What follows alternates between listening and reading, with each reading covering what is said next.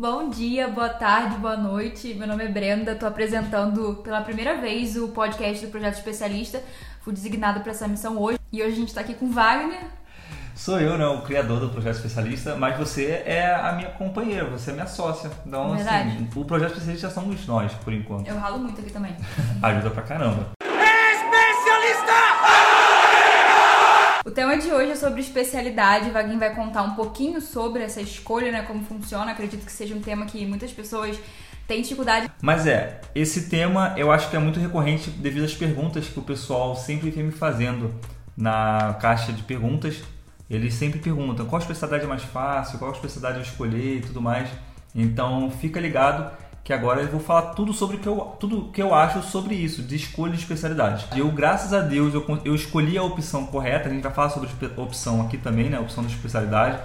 E se eu não, se eu não tivesse escolhido a opção correta, eu não teria sido aprovado na EA. Então, me conta um pouquinho sobre a sua escolha, por que, que você escolheu ela? Foi um tiro no escuro? Você Sim. pesquisou um pouco? Não, eu não pesquisei absolutamente nada. O que aconteceu? Eu tinha feito a inscrição para EA, para a prova da EAR, né? E eu não conhecia o concurso da EAR na época. Eu era absolutamente só focado no IME. IME, Escola Naval, AFA, isso eu sabia. Agora EAR eu não sabia que tinha essa escolha de especialidades, que tinha essa diferenciação. diferenciação. Eu acreditava que isso era uma coisa pós-concurso, sabe? Não na hora do concurso. Então, quando eu estava fazendo a minha inscrição, eu fui lá e fiz a inscrição normal, botei a opção 3 e vida que segue. Quando eu passei e eu vi realmente que eu ia para EAR, né, quando eu reprovei no teste físico da AFA e eu vi que ia para EAR, eu fui atrás de- de conhecer para onde eu ia. E aí eu me deparei com essa escolha, tipo, ah, eu vou ter que escolher uma especialidade. Qual especialidade que eu, que eu escolho? E agora? E eu fiquei com essa dúvida na minha cabeça. Quando eu fui ver, a, a opção que eu tinha escolhido, graças a Deus, era uma opção que era não aeronavegante. Porque se fosse aeronavegante, eu teria sido reprovado na inspeção de saúde. Mas por que, que você teria sido reprovado nessa inspeção de saúde por ser aeronavegante, caso você escolhesse? Devido à minha condição visual, né? Porque eu uso óculos, tenho miopia e minha, minha miopia é muito forte. E aí, para não aeronavegante, a acuidade visual que precisa é 20 por 40. Isso ali dá entre 0, né, visão perfeita, e 1 grau aproximadamente. Isso aí é muito difícil definir em graus. Então, assim, daria, eu teria muito, porque meu grau era na época era 4, 4,5. Então, assim, eu não conseguiria ser aprovado nem em BCT, nem em, em aeronavegante. Então, eu tive essa sorte, né, de ter botado uma opção não aeronavegante. E aí eu fui em busca de saber as opções que tinha de especialidade dentro da opção que eu tinha escolhido. E eu fui pesquisando, pesquisando, pesquisando. E ainda bem também que tinha essa especialidade, né, que é BEI, que é básica em eletricidade e instrumentos, que é uma coisa que tem a ver comigo, né? Mexe muito com a parte física, né, eletricidade e tudo mais.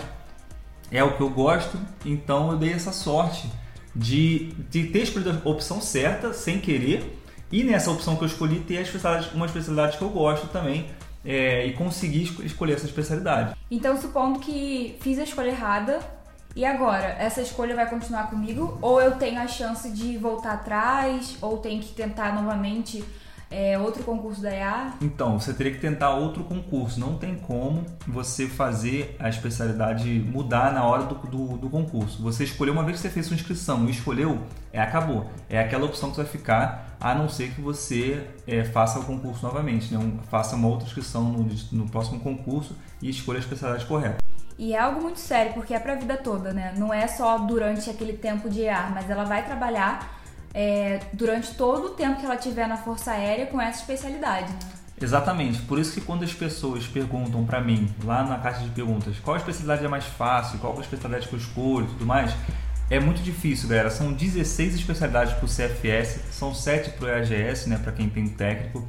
E assim, eu não posso falar pra você qual especialidade você deve escolher, porque isso é muito pessoal, como a Brenda falou, é pra vida toda. Você vai trabalhar com isso 33 anos da sua vida, né? Dois anos de formação você vai estudar, mais 33 trabalhando direto. Então, se você escolher uma especialidade pelo, por ser mais fácil ou não, por ter mais vagas ou não, você vai passar 33 anos, 35, né? Porque o- o- os estudos também não vão ser tão fáceis.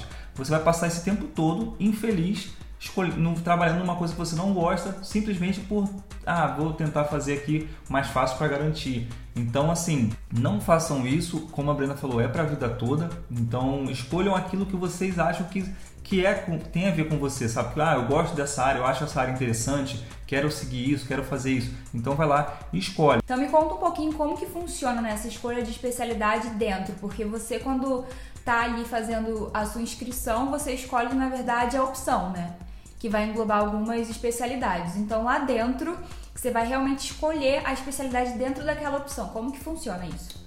Isso, então, você vai escolher sua opção com várias especialidades e aí depois da na quarentena, durante a quarentena, é, tem a primeira semana e você aprende sobre as especialidades. Você tem é, palestras, né, falando sobre cada especialidade, o que cada especialidade faz, e aí você vai ter a visita nos galpões e tudo mais, porque na quarentena tem uma data, um dia, para escolher a especialidade que você quer. E assim, não é que você escolhe, né? Você bota a sua preferência, porque quem vai escolher o primeiro colocado daquela opção, ele vai ouvir, vai ver, vai ver as vagas que tem, né, as especialidades que tem, e vai escolher. Ah, eu quero é, BEI, eu quero BMT, né, meteorologia, eu quero suprimento. E ele vai botar lá. E você preenche uma ficha de prioridade.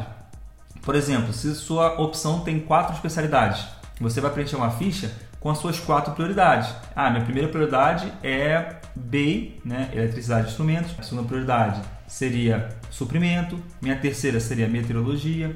E aí você preenche tudo isso, né?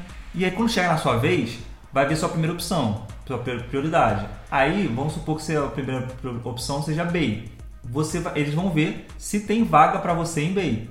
Se não tem, vai para a segunda opção. Ah, minha segunda opção é BCT. BCT não, BSP. Então, vai ver se tem né, suprimento para você. Não tem, vai seguindo de forma que chegue até a sua última prioridade. Né? É muito importante você escolher a opção correta né, para você e também pesquisar sobre as especialidades, porque são muitas. Então, essa escolha aí dentro da escola, ela funciona mais ou menos como no SISU, né? Para quem fez o ENEM, galera que acabou de sair do ensino médio, mais ou menos assim, você coloca a primeira opção, segunda opção, no seu caso tem mais, né? Sim, sim. Você bota as opções que você deseja e aí você vai ser de acordo com a sua posição na classificação da, do concurso. Seria como se fosse a nota de corte. É, aí, né? aí você vai ser designado para aquela especialidade que sobrou para sobrou assim, entre aspas, né, para você. São muitas especialidades, né? Você tem controle de tráfego aéreo, você tem estrutura e pintura, que é o BEP, equipamento de voo, eletricidade de instrumentos, comunicações, fotointeligência, mecânica de aeronaves, material bélico, meteorologia, suprimento, cartografia, desenho, eletromecânica, guarda e segurança, informações aeronáuticas e metalurgia, ou seja, são 16 especialidades para o CFS e cada especialidade, especialidade dessas está em uma opção. Né? Você tem opções ali para somente masculino, aeronavegante, que você tem BMA, né, que é mecânica de aeronave, e BMB. Você tem a opção de não aeronavegante somente masculino, que seria ali o guarda segurança, né, o SGS. Você tem também a opção de ambos os sexos não aeronavegante, que é a parte da opção 3, né, que seria o BEI, BSP, desenho. Então você tem essas opções e tem também BCT, né, que é a quarta opção que é só BCT. No caso da pessoa que optou por BCT, ela não vai ter né, essa escolha lá dentro. É, BCT, a opção 4 só é BCT, né? Então uhum. ela não tem essa opção, não vai ter essa escolha de especialidade lá na EA. Assim, por exemplo, esse concurso, ele também tem que, por exemplo, a opção 2 é só SGS. Só tem, só abriu para SGS. Então, quem escolher a opção 2 também não vai passar por essa escolha de vagas ali, né? De especialidades lá dentro. Então, você passa por essa escolha caso a opção que você a, a escolheu tenha mais de uma especialidade. Caso só tenha uma, aí você vai ficar com aquela especialidade que aquela opção deu. Né? Na minha época, todas as opções tinham mais de uma especialidade, exceto o BCT. Então, todo mundo ali participava dessa escolha de especialidade.